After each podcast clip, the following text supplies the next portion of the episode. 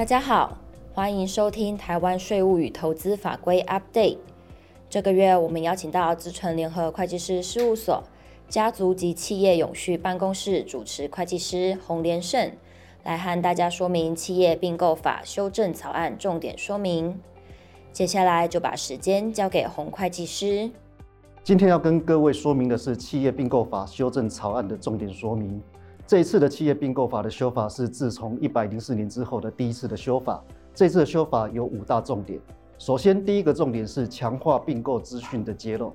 依照现行法规的规定，企业进行并购时，董事必须要在董事会跟股东会说明他对于自身利害关系的一些理由跟事实，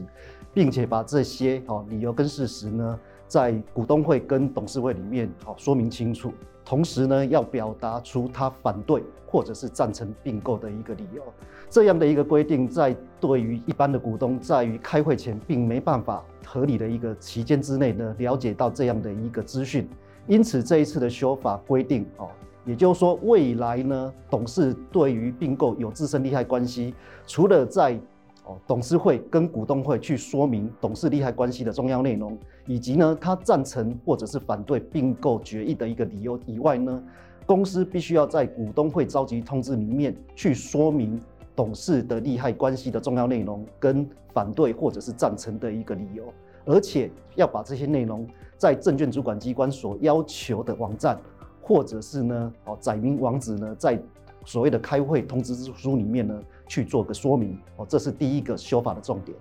那至于第二个修法重点是扩大异议股东股份收买请求权的适用范围。依照现行法规呢，如果有不同意并购的股东，可以在股东会集会前或集会中以书面表达异议，或者是呢口头异议经记录者，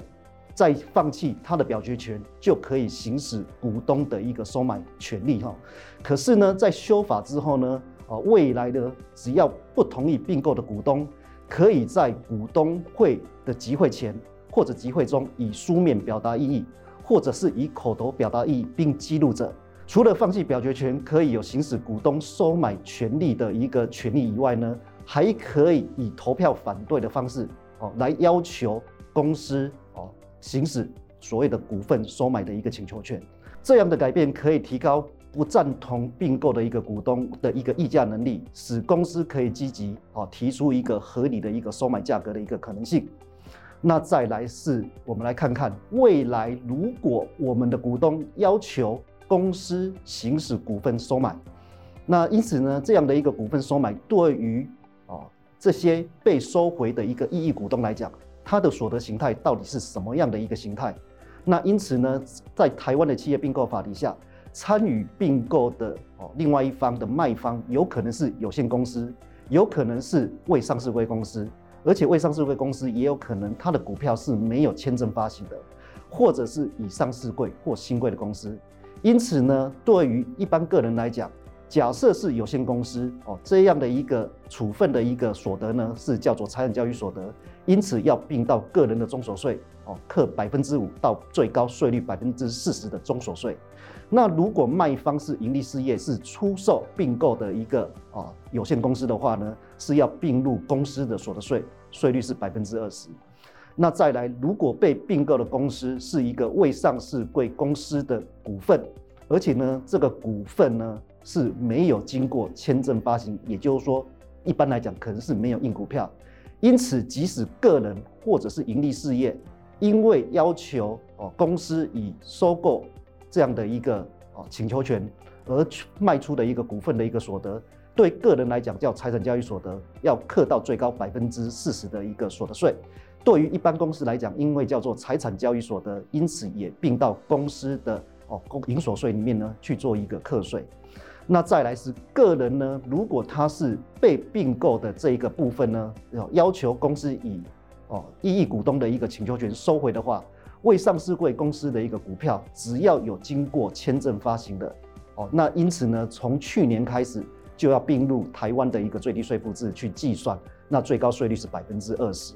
那至于盈利事业呢，如果有处分未上市贵公司的一个股份，或者是上市贵公司的股份，那一一并呢，哦，就计入盈利事业的一般的所谓的最低税负制去做课税。另外，个人如果因为并购当中而要求公司收买的一个股份是一个上市柜公司的股份，那依照现在的所税法四条之一的规定，这是证券交易所得停征。哦，那这也是提醒各位，如果未来公司的股东哦不同意并购的部分，而要求公司行使异议股东收买请求权。哦，还是要去注意台湾度税法对于一般个人的一些，或者一般对于一般盈利事业的的一个哦税负的一个影响。接下来跟各位说明啊，这一次企业并购法修法的第三个重点，放宽非对称式并购的一个适用范围。什么叫做非对称式并购？简单讲就是极大的公司去并极小的公司。一般来讲，并购对于企业来讲是一件重大的事情。因此，以一般的并购来讲，一定要经过董事会的特别决议，以及呢股东会的特别决议，才能行使这样的一个并购。但是呢，在一个极大的公司在并一个极小的公司的时候，对于并购公司来讲，这个交易可能不是非常的重大。因此呢，为了增加整个哦所谓的并购的弹性，所以企业并购法有所谓的非对称式并购的一个规定。以现行的法规规定呢，什么样的一个状况会是一个非对称式的并购？简单讲，就是当一个并购公司为了合并或者为了并购另外一家公司所发行的新股，占现在有表决权的股份呢，是在百分之二十以内，同时因为并购而支付的现金或者是财产小于公司净值的百分之二，这叫做非对称式合并。这次的修法之后呢，把整个大并小的非对称式并购的这样的一个条款呢，可再再把它做一个放宽。因此呢，未来呢，因为并购所发行的新股只要小于公司有表决权股份的总数的百分之二十以下，或者呢，因为这一次的并购而支付的现金财产或者是发行的股份小于公司目前净值的百分之二十以下的部分，都可以。构成所谓的非对称式的一个并购。接下来要跟各位说明的是，这次修法的重点是增定无形资产摊销的适用范围。依照过去的一个现行法规，哦，目前呢，因为并购而产生的营业权、著作权、商标权或其他特许权是可以依法摊销的。可是呢，因为并购的一个部分呢，对于合并消灭公司所产生的无形资产的种类，哦。事实上呢，比现行法规规定的东西还多，因此这次的修法呢，对于无形资产增加了几个类型，包含矿业权、水权、渔业权、哦，植物品种权、电脑软体营业秘密，甚至是机体电路布局权，这些都是这一次修法里面所新增的一个无形资产的类型。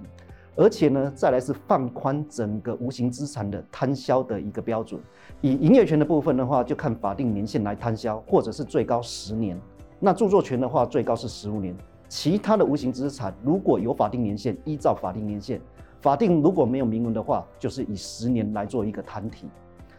那最后一个修法的重点呢，是针对被并的新创公司的个人股东所得税这件事情呢，到底如何去做一个减免哦？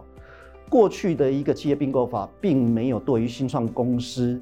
的一个被并购而所产生的所得有一个租税优惠。这一次的修法是希望让台湾的新创业者不会因为并购的税负所影响而减少的一个并购的一个机会，也希望透过减少税务的影响来促进台湾新创事业的一个整并。因此呢，未来如果有新创公司的个人股东因为被并购，或者是被分割而取得合并公司所发行的一个新股，那因此所产生的所得呢，在未来可以选择一次性的，哦，那递延三年，由三年之后呢，分三年来平均课税。也就是说，假设我们有一个新创业者，他今天呢因为并购而取得了一个股份，因此他可以依照新法的规定，选择在取得的次年起三年后再分三年来课税，因此在我们这边的一个案例底下呢，是一百一十年因为并购而取得股权，那因此代表一百一十一年呢就赚到钱了。这时候呢，他可以选择全部在一百一十二年、一百一十三年、一百一十四年的第三年起算，从一百一十四年到一百一十六年呢分三年来缴税。谢谢大家的收听，也欢迎大家到 PWC 台湾 YouTube 频道观赏影片或订阅 Podcast 频道，及时取得最新资讯。我们下个月空中再会。